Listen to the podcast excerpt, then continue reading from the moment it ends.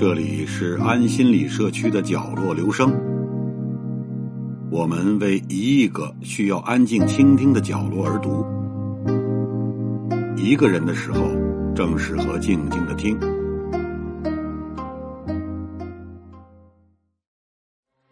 欧阳修，字永叔，吉州永丰人，一零零七年生于四川绵阳。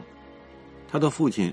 五十六岁时得来的老来子，出生没多久，就随父亲宦游江南泰州。四岁的时候，很不幸，老爸去世了。欧阳修的老爸是个六七品的小官去世后年仅二十九岁的妈妈，带着欧阳修与妹妹去随州投奔他的叔叔欧阳业。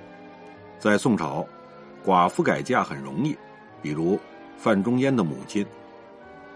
欧阳修母亲郑氏出生名门，能识文断字，带着一儿一女，在欧阳业的家里一住就是二十多年。少年时的欧阳修问母亲：“他的父亲长什么样？”母亲说：“认叔父如生父。”欧阳业容貌性格像极了他的大哥欧阳关。叔叔一直很看重欧阳修，对他寄予厚望。与偶像韩愈一样。欧阳修的科举之路也颇为坎坷。欧阳修参加科举考试并不顺利，考了两次都没有考上。在这期间，他将自己的文章投给了汉阳知州，他人生中的贵人，也是未来的岳父虚衍。虚衍是汉阳文坛领袖，又是翰林院士，看了欧阳修的文章后高兴坏了。他不仅请欧阳修喝酒，还请吃肉。门生是一种社会身份，也是走上仕途的桥梁和阶梯。虚衍经常暗示欧阳修说：“二女儿将来出嫁，不求门当户对，只求夫婿有出息。”欧阳修对着铜镜照着自己的样貌，怎么长得这么难看呢？在随州时，曾有一位姓李的姑娘当面批评他的五官：“你怎么长得这么难看？”那么欧阳修到底有多丑呢？据记载，欧阳修上唇超短，还有两个外露的兔牙，个子不高，肤色特差。书中自有颜如玉，书中自有黄金屋。他下定决心埋头用功读书，希望自己的文章能见天下人。就在这个阶段，虚衍调任京城就职，欧阳修随行。二十四岁那年，虚衍保举他就是开封府最高学府国子监。欧阳修也争气，这一次连中三元。原来很有希望考上状元的。当时的主考官晏殊也非常喜欢他，可惜因他锋芒毕露，挫一挫他的锐气，最终只给了他第十四名。据说在出榜前。欧阳修给自己做了身新衣服，准备在状元颁奖典礼上发表获奖感言时穿。结果，状元袍只能让给同学王拱辰。不过，十四名也是二甲进士及第，绝对是朝廷重臣的抢手货。北宋历来有榜下择婿的风俗，放榜之时。欧阳修便被自己的恩师虚衍定为女婿。欧阳修仕途第一站，就是到西京洛阳去做推官。宋朝的推官就相当于地方行政长官的秘书，这大概是他人生中最快乐、最享受的三年。他遇到了一位好领导，钱维演。钱维演的父亲是五代十国时期吴越的最后一个国王。这位前领导痴迷文学，爱惜人才，于是欧阳修等一批青年才俊被他视为掌中宝。钱维演很少给这帮年轻文人安排闲杂工作，还支持他们到处吃喝玩乐。在钱维演的支持下，欧阳修等人在吃喝玩乐之余，有大量的时间去琢磨古文创作。后来，古文的创作在宋代繁盛一时，留下了众多千古名篇。钱维演风流，大家也跟着风流。在洛阳的这几年，不仅奠定了欧阳修一生的文学基础，成为了欧阳修生命中最美好的记忆，是欧阳修一生中最难忘的日子。曾是洛阳花下客，野芳随晚不须嗟。欧阳修新婚的妻子刚生下一子，染病去世，完美的上司又被调离，他自己也要离开洛阳。欧阳修悲痛欲绝，不禁回忆起他们新婚燕尔时的甜蜜。欧阳修多情，之后续娶杨氏，杨氏也是高官家的女儿，生活终于要对欧阳修下狠手了。欧阳修到汴京之后，和范仲淹他们很快成了忘年交，两个北宋名臣从此结下了深厚的友谊。范仲淹。就是比欧阳修大十八岁，后来写下了“先天下之忧而忧，后天下之乐而乐”的人。欧阳修三十岁那年，因为力挺范仲淹，得罪了宰相吕夷简，欧阳修被贬官到了夷陵。此时，他的第二任妻子杨氏也生病去世了。景佑三年的元宵节特别寒冷，这可是中国人的情人节。夷陵的街头特别热闹，而立之年的欧阳修独自站在那里，看着璀璨的灯火，心中禁不住一阵酸涩。他用一首词，记下了这浪漫的夜晚，也记下了他心中最深处那无法触碰的痛。去年元夜时，花市灯如昼，月上柳梢头，人约黄昏后。今年元月时，月与灯依旧，不见去年人，泪湿春衫袖。在夷陵的欧阳修决定要把自己修炼成一个有趣的人。欧阳修一边整治吏治，健全规章制度，一边调整自己的心态，一边研习韩愈的各种著作，每一篇都觉得那么有意思。他竟然还给鳄鱼写过信。欧阳修的文学修养越来越高了，他有一首词特别有名，把一位闺中少妇的幽怨描绘的入骨三分，以至于后来的婉约派女神李清照崇拜的不得了，模仿了很多次。作为北宋古文运动的领袖，唐宋八大家之一，欧阳修带领当时的文人大胆革新。锐意进取，结束了骈文从南北朝以来长达六百年的统治地位，为以后元明清九百年间提供了一种便于论事说理、抒情述志的新型古文。欧阳修也因此成为了一代文章宗师。四年的贬谪生活转瞬即逝，欧阳修又回到了汴京，他没有想到。一场变态的羞辱正在等着他。公元一零四三年，对范仲淹和欧阳修来说是振奋人心的一年。宰相吕夷简因年老多病辞去相位，以范仲淹为首的庆历新政在十月正式拉开序幕。可没过多久，范仲淹等一波干将纷纷以各种理由。被调离朝廷，而欧阳修竟然被控告和他的养外甥女私通，并且企图侵吞外甥女的家产，很快上了北宋第一热搜。原来欧阳修有个妹妹，嫁给襄城张归正做续弦，张归正与前妻生育有一女，即阿张。不幸的是，妹妹。嫁入张家不久，张归正便去世了。欧阳氏孤苦无依，只好带着十方七岁的小阿张回到娘家。按野史的说法，欧阳修看着阿张渐渐长大，如小萝莉一般楚楚动人。欧阳修心中便生出一种别样的感情。话说，张氏十五岁成年，由欧阳修为媒，嫁给了族兄之子欧阳胜。欧阳胜自黔州司户任上罢官回家，发现其妻张氏与奴仆管家通奸，遂扭送张氏到开封府。欧阳修曾弹劾很多人，得罪的人太多了。在狱卒的刑讯下，张氏误认还未结婚时，就与欧阳修通过情。人伦事大，欧阳修百口难辩。这个案情一出，就把欧阳修牢牢钉死在道德的耻辱柱上。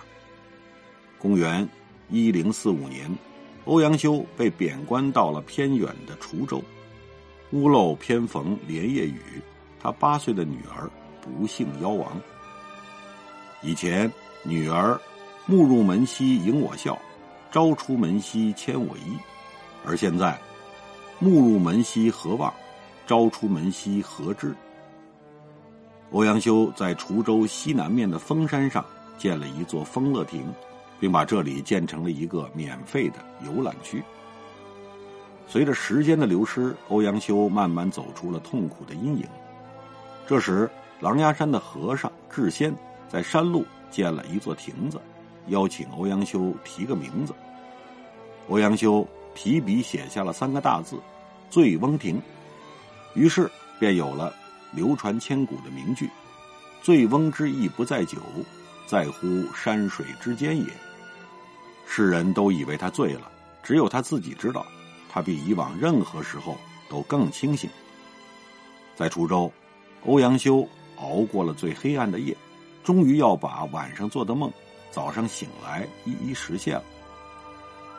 欧阳修与白居易一样，生活在和平的时代，在政坛上都有锋芒，在生活上都沉醉温柔乡。宋代官僚士大夫蓄养家计的风气越来越盛。大有普及化、大众化的趋势。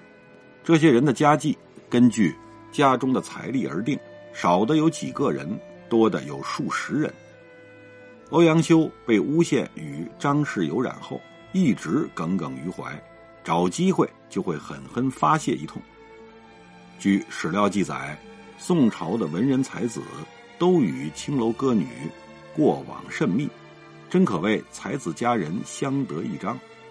宋代是词的鼎盛时期，这一时期的青楼词的风格大胆张扬，反映男欢女爱、风花雪月等等艳情方面的词比比皆是。宋朝的歌妓使一种诗的新形式流行起来，那就是词。一次，欧阳修造访开封府尹贾昌朝，贾设宴款待，并找来许多歌妓。让他们唱词劝酒助兴。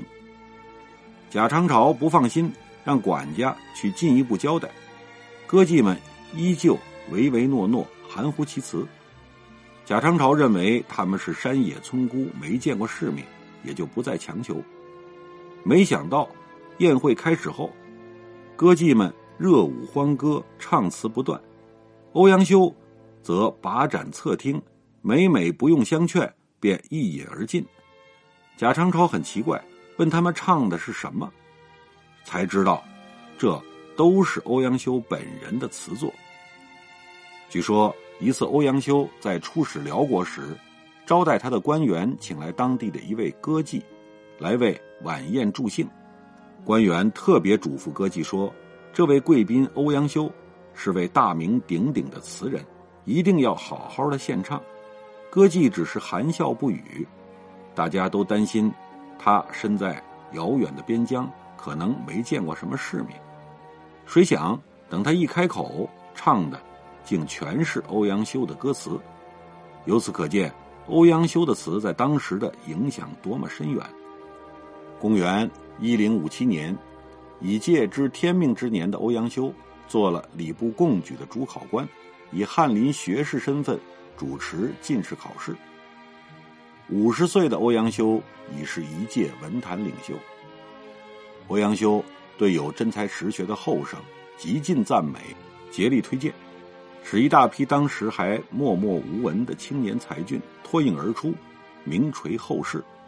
其中不但包括苏轼、苏辙、曾巩等文坛巨匠，还包括张载、程颢、吕大军等旷世大儒。他一生桃李满天下，包拯、韩琦、文彦博、司马光，都得到过他的激赏与推荐。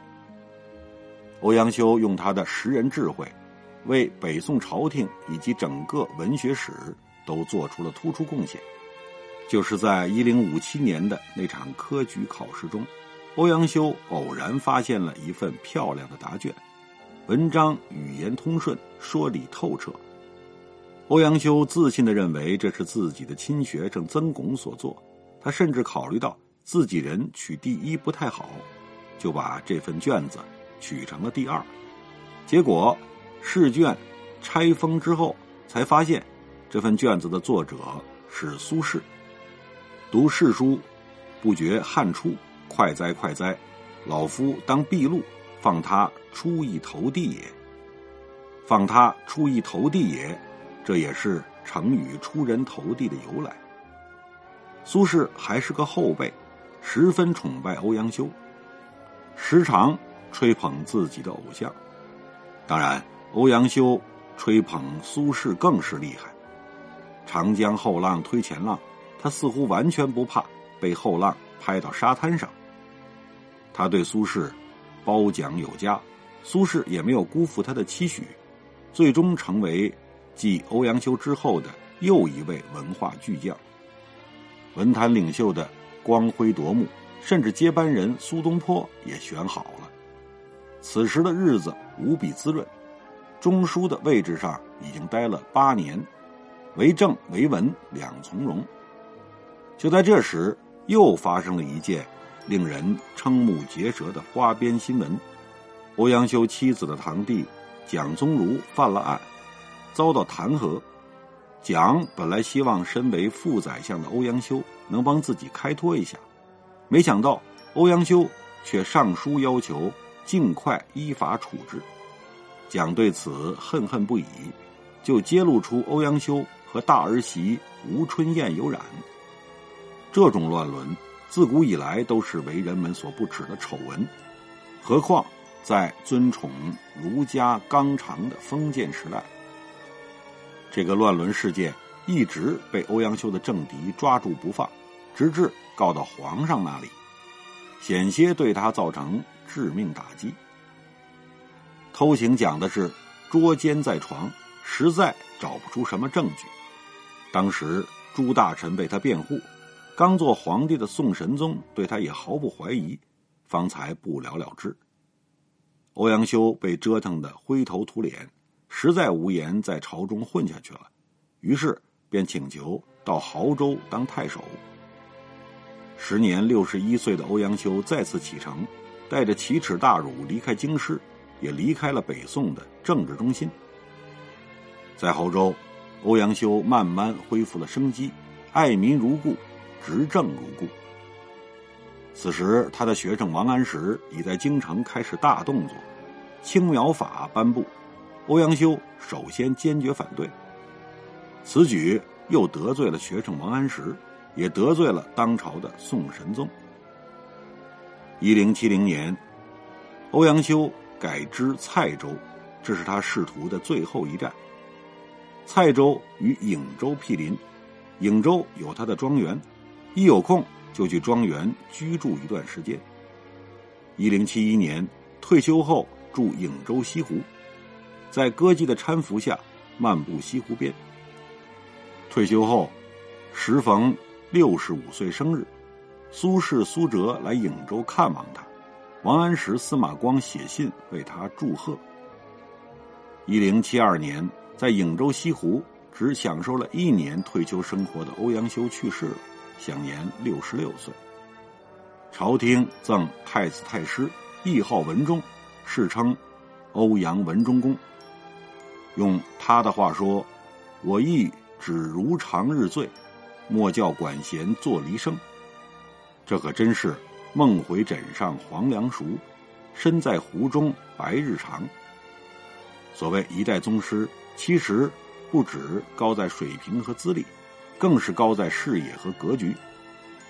欧阳修做到前半生受贵人提携，后半生为晚辈铺路，在承上启下中开天辟地，在兼容并包中推陈出新，可以说他是北宋文坛的灵魂。二十年后。苏轼成为文坛一致拥护的领军人物，甚至成为整个宋朝文人的代表。他来到颍州欧阳修故居的门前，郑重告慰老师：“虽无以报，不辱其门。”